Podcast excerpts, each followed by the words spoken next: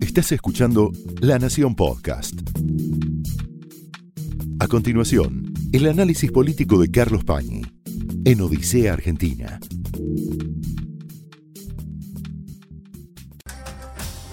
Muy buenas noches, bienvenidos a Odisea. Bueno, el país está en una situación inédita por lo compleja debido a varias razones. La primera tiene que ver con el sistema electoral. Es evidente que nadie previó cuando se diseñó este sistema de primarias que podía haber un escenario en el que un candidato quede consagrado prácticamente como una elección general, pero sin estar oficialmente electo, y que haya un gobierno que queda derrotado, pero sigue siendo un competidor en el tramo que va hasta octubre, con lo cual entra en un primer dilema, que es el primer dilema que tiene hoy Macri. No es el único, pero el primer dilema que tiene es que hay una contradicción evidente entre su condición de candidato, que lo obliga a defender determinadas políticas y sobre todo a criticar a sus rivales con dureza para ganar el voto, y su condición de presidente, que desde el punto de vista político, no institucional, pero sí político, lo obliga a conducir una transición. Y esa transición implica tomar medidas acordadas con quien podría ser el próximo presidente si se toman como muy verosímiles los resultados de las primarias. Ahora nos vamos a detener un poquito más en esta paradoja o en este dilema de Macri. Hay otra razón por la cual la situación es compleja y ya no tiene que ver con el sistema electoral, sino con la misma lectura que hace el gobierno de la elección.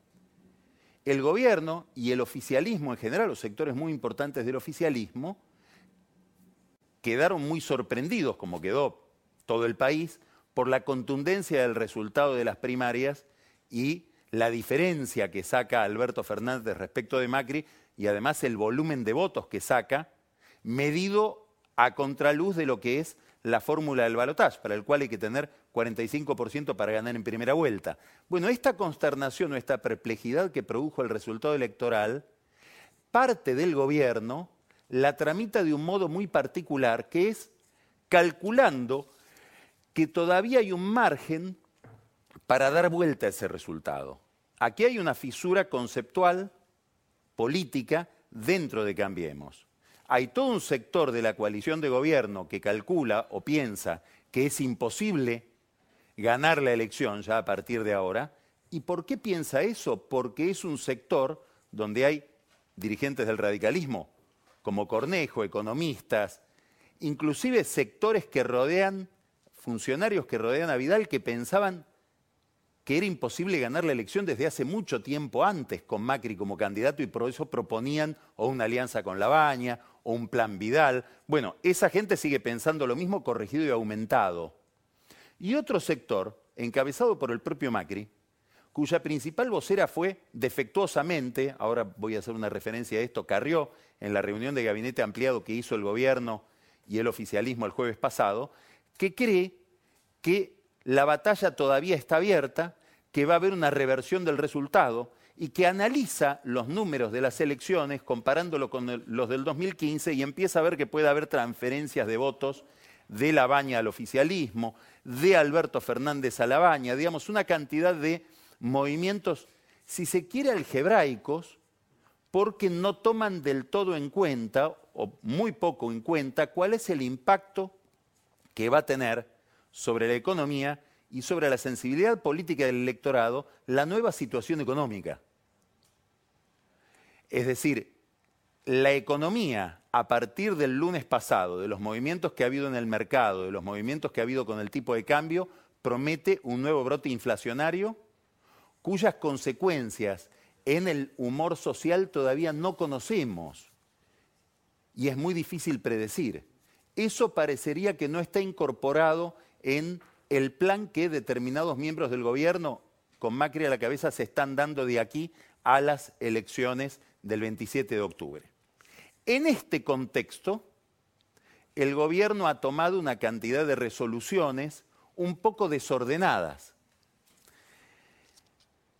Se ha ido el ministro de Hacienda y Finanzas, se fue tardíamente, no porque no quisiera irse, sino porque tanto Macri como en alguna medida Marcos Peña no querían que se fuera Dujovne, porque era como reconocer el fracaso de una política económica frente a las urnas, que es lo que sucedió.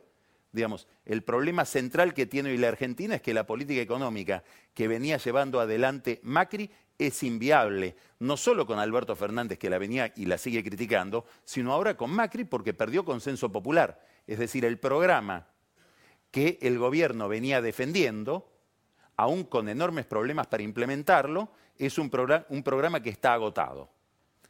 Duhovne quería irse el domingo a la noche como respuesta a ese agotamiento del programa cuya titularidad él encarnaba. Bueno, mantuvieron a Duhovne una semana y en esa semana se anunciaron medidas económicas que no las anunció el ministro de Hacienda, que se dieron en el marco de un discurso de Macri muy contradictorio con lo que había dicho el, el lunes anterior. Y al mismo tiempo se mantuvo no solamente al ministro de Hacienda y Finanzas, sino también al jefe de gabinete.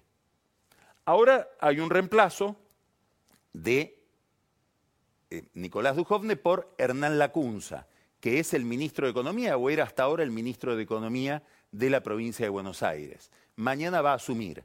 Ahora, Lacunza no tuvo la oportunidad de asumir la cartera económica anunciando las medidas que ya se anunciaron la semana pasada, con lo cual hubo un cambio de programa, un cambio de medidas y un nuevo ministro que viene como demorado respecto de ese cambio.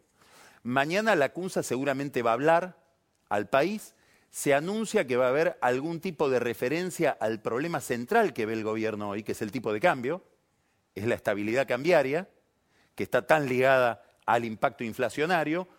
Se anuncia también que no va a haber medidas concretas. Todavía no se sabe si va a hablar, Macri.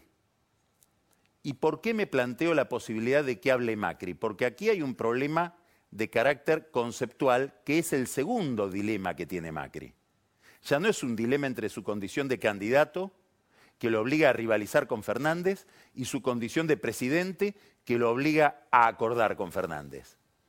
En alguna medida, si uno lleva esta idea al extremo, es muy difícil, como va a quedar claro con algunas observaciones que vamos a hacer ahora, salir de esta crisis sin algún esquema de cogobierno entre Macri y Fernández. El, el problema central que tiene Macri, además de esta contradicción entre el rol de candidato y el rol de presidente, que él niega, es que no se sabe cuál es el concepto a partir del cual el gobierno va a pedir el voto de acá a las elecciones de, octubre. ¿Por qué digo esto? Porque no se sabe cuál es el programa económico hoy del gobierno. Hasta ahora lo que ha habido es una respuesta política, un cambio de ministro de Hacienda, un ministro de Hacienda nuevo, que es la CUNSA, que se supone implica el involucramiento de Horacio Rodríguez Larreta y sobre todo de María Eugenia Vidal en este tramo. Los vemos sentados en la casa hoy de Macri en la, la Quinta Los Abrojos, en una especie de gobierno colegiado entre la nación, la ciudad de Buenos Aires y la provincia, pero aparece una segunda contradicción que ya no tiene que ver con esta contradicción entre candidatura, programa electoral, competencia electoral y gobierno de la crisis, que es a partir de qué programa el gobierno se lanza a las elecciones de octubre. ¿Y por qué decimos esto? Porque el programa que se había acordado con el fondo ya no existe más. En alguna medida no existía antes de las elecciones. De hecho, la meta monetaria se había modificado en julio se prometió una modificación en julio que se iba a corregir en agosto, no se corrigió, pero ahora ya, a partir de las medidas anunciadas la semana pasada, no existe más ese programa, porque la meta fiscal pasa a ser distinta. Se anunciaron aumentos de gastos que no se correspondieron con aumentos de impuestos. Además, se anunciaron rebajas de impuestos, es decir, baja en el impuesto a las ganancias y una rebaja en el IVA, son dos impuestos coparticipables, con lo cual Macri abre un conflicto que ya está declarado con los gobernadores, que dicen no queremos ceder esos ingresos. Vamos a ver después el significado que tiene esto para Alberto Fernández y su, esquema de poder.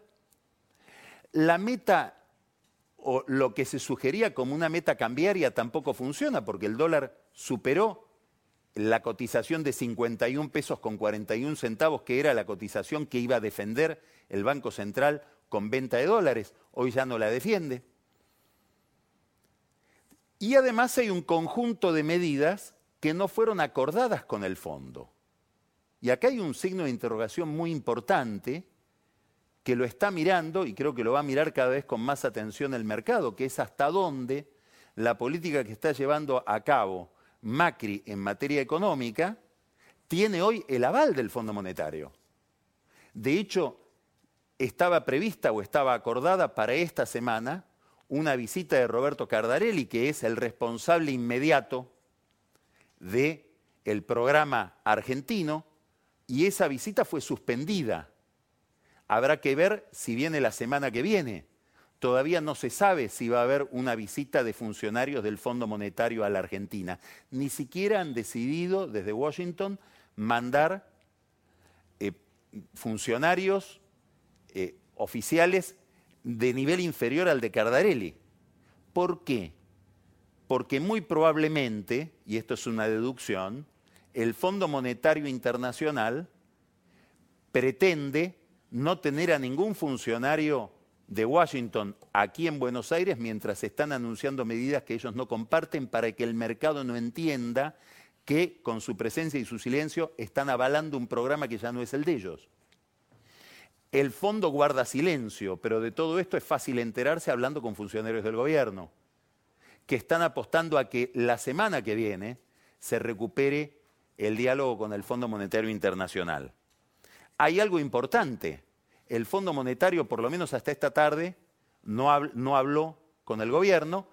Va a ser muy importante la conversación que tenga la CUNSA con Washington, tanto con Cardarelli como con el superior de Cardarelli, que es el jefe del hemisferio occidental, que es el responsable, digamos, eh, último, después ya viene el borde del fondo, del programa con la Argentina, que es Alejandro Werner.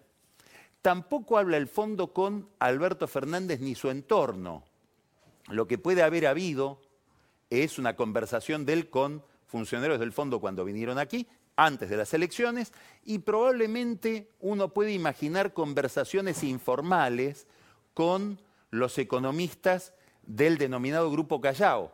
Estamos hablando de Matías Culfas, estamos hablando de la economista em, Todesca, Cecilia Todesca, bueno, pero son conversaciones absolutamente informales que nos sirven para que el fondo programe alguna idea de lo que va a suceder con la política económica argentina de aquí en adelante. ¿Qué quiere decir esto? Que no solamente la sociedad, el electorado, no entiende bien o no sabe qué significa el giro que está dando el gobierno, sino que tampoco lo entiende bien su principal acreedor y su principal financista. Y esto es especialmente delicado. ¿Por qué? Porque se plantea un signo de interrogación sobre la capacidad que tenga la Argentina, no solo Macri, sino la Argentina en general, con este gobierno con el que lo suceda, de financiarse, el Tesoro.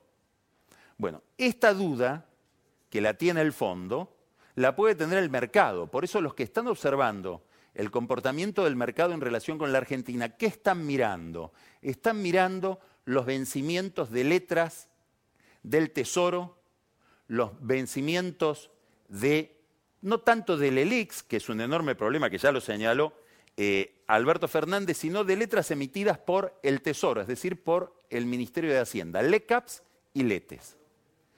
¿Qué están mirando el mercado? Si el gobierno consigue que le renueven esos vencimientos, es decir, consigue seguir financiándose con letras en pesos y con letras emitidas en pesos pero que cotizan en dólares. ¿Por qué es tan importante esto? Porque si el mercado no le sigue prestando plata al gobierno los vencimientos próximos que tiene, lo que va a tener que hacer el gobierno es apelar al Banco Central para que el Banco Central le preste el dinero, con lo cual ya empezaríamos de nuevo con una financiación del Banco Central Tesoro en gran escala.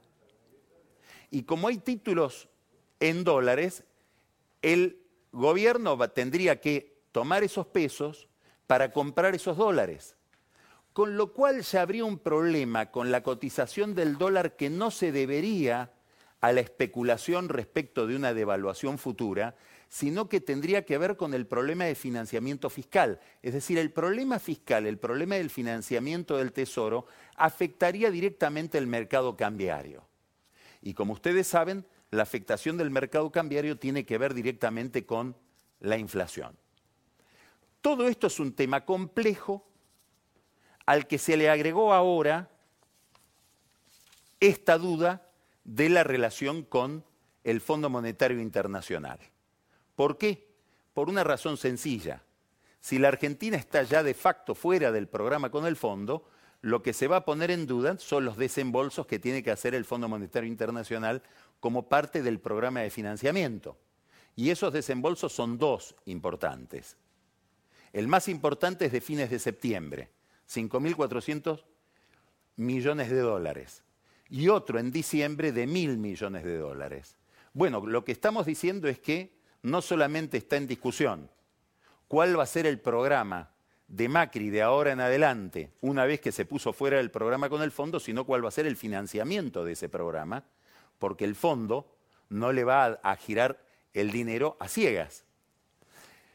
Todo esto hay que mirarlo también con ojos de Washington, porque estamos hablando del programa más importante que le haya dado el Fondo Monetario a un país probablemente en la historia, y un Fondo Monetario que está en transición.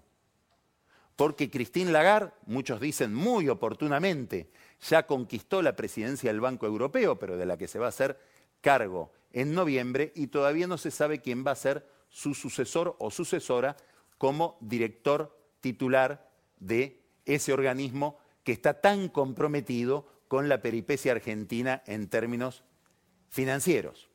Hay que recordar un dato que no está siempre a la vista, pero que es muy importante. El Fondo Monetario Internacional tiene una oficina de auditores. ¿Qué son los auditores? Es la gente que, como en un banco, controla cuál es el destino de los fondos que se están aplicando. Entonces esos auditores deben estar hoy mirando con mucha severidad qué es lo que está haciendo el señor Werner, eventualmente David Lipton, que está por encima de Werner y es el representante de Estados Unidos en el fondo, que es el que tenía la interlocución con el gobierno argentino, bueno, ¿a dónde van a ir esos recursos? Que son recursos que no son de esos funcionarios, sino de los accionistas del fondo, que son los países. Es decir, entramos en una situación de una gran restricción o de una gran posibilidad de restricción. Esto lo está viendo Alberto Fernández con toda claridad. ¿Por qué? Porque si uno sigue sus declaraciones, él que era severísimo con las autoridades del Banco Central, sobre todo por cómo estaban manejando la política cambiaria, en el sentido de que para sostener un tipo de cambio que le permitiera a Macri ganar las elecciones y no hubiera una devaluación, ponían la tasa de interés en un nivel muy recesivo, ahora dice, bueno, ese problema sigue siendo el mismo, pero yo felicito a Sanleris por la racionalidad con la que está manejando la política del Banco Central. ¿Por qué? Porque uno de los problemas que puede tener Alberto Fernández es que el Banco Central empiece a quemar reservas y él recibir el poder, y muy razonablemente él debe pensar que va a recibir el poder, con un Banco Central mucho más débil que el que tiene hoy la Argentina. Nota al pie de página hubo críticas muy severas, hoy había la versión de que esas críticas tan severas se habían eh, eh, cristalizado en una denuncia judicial de Martín Redrado sobre la política del Banco Central a partir del lunes pasado. Hay una versión o una tesis dentro del kirchnerismo, dentro del Frente de Todos, de que el Banco Central operó para generar temor el lunes de la semana pasada y que se cumpliera la lectura de Macri de decir, vieron que votaron mal, miren lo que pasa con el dólar. Bueno, esto que es muy discutible, hay quienes lo han tomado como cierto y Redrado es uno de ellos. Y ha salido muy fuertemente en contra de San Leris. Muy probablemente a Alberto Fernández no le interese ese conflicto porque hoy uno de los socios principales de Fernández es San Leris por el nivel de reservas, como veníamos diciendo. Como vemos, estamos en una situación complicada donde Macri se comporta en alguna medida más como candidato que como presidente, Y Alberto Fernández empieza a comportarse más como presidente que como candidato y a involucrarse más de lo que él pensaba involucrarse en la estabilidad de algunas variables económicas en vistas del programa, del, del programa que él mismo está imaginando para lo que sería su presidencia. Esta condición de Alberto Fernández cambia la densidad de la palabra de Alberto Fernández, el peso de las cosas que dice. Y esto tiene todo que ver con algo que sucedió hoy. Hoy hubo un nuevo deterioro de los títulos argentinos, sobre todo de los títulos más líquidos y de los de vencimiento más temprano. Pero lo interesante es que todos se deterioraron. Es decir, también el bono a 100 años cayó. ¿Por qué cayeron todos los títulos de la Argentina en el mercado de Wall Street? Que estaba abierto, porque allá no fue feriado. Porque en una entrevista que le dio al diario Clarín y que Clarín publicó ayer domingo, en un párrafo como al pasar, Alberto Fernández ya deja de hablar de la necesidad de una renegociación con el fondo y pasa a hablar de que también él imagina una renegociación con los tenedores privados de títulos públicos. Es decir, una reestructuración de la deuda con el mercado, de los bonos que tiene el mercado de la Argentina. Y para darle más verosimilitud a la idea y para demostrar que la había pensado bien, mencionó como ejemplo la renegociación que llevó adelante, para él de manera muy exitosa, Guillermo Nielsen, durante el gobierno del que él era jefe de gabinete con Néstor Kirchner y cuyo ministro de Economía era Roberto Labaña. Muy bien, el mercado interpretó que el próximo presidente va a reestructurar la deuda y los títulos argentinos perdieron en algunos casos 5 dólares. Títulos que se habían recuperado cuando Fernández habló con Macri y pactaron mantener cierto discurso ordenado para darle perspectiva a la economía argentina más allá del resultado electoral de las primarias. Esos títulos que se recuperaron se habían deteriorado extraordinariamente el lunes anterior. Quiere decir que estamos ante un sub y baja de los títulos públicos en el exterior o de los tenedores de títulos públicos, sobre todo en dólares, que depende más o depende tanto de lo que diga Fernández como de lo que haga Macri.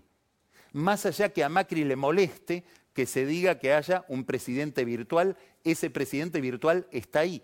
Por eso decimos que el problema político central es que ambos quieren seguir compitiendo cuando ambos, y sobre todo eh, Macri tiene que empezar a cogobernar con quien aparece en las urnas como el casi seguro ganador de las elecciones de octubre. El problema es más serio porque no es que Macri se resiste a esa cooperación con Fernández y a comportarse como presidente exclusivamente por un problema de que no está dispuesto a asumir medidas que le hagan perder votos a sus candidatos a diputados, a sus candidatos a senadores o a sus candidatos a alcalde, entre ellos Horacio Rodríguez Larreta, sino que lo hace porque piensa que puede ganar la elección después de las primarias porque está convencido de que va a haber un balotaje. Y esta sí es una tesis difícil de argumentar o difícil de creer. Y va a ser más difícil de creer cuando se vean los resultados de esta turbulencia económica sobre los precios en los próximos días.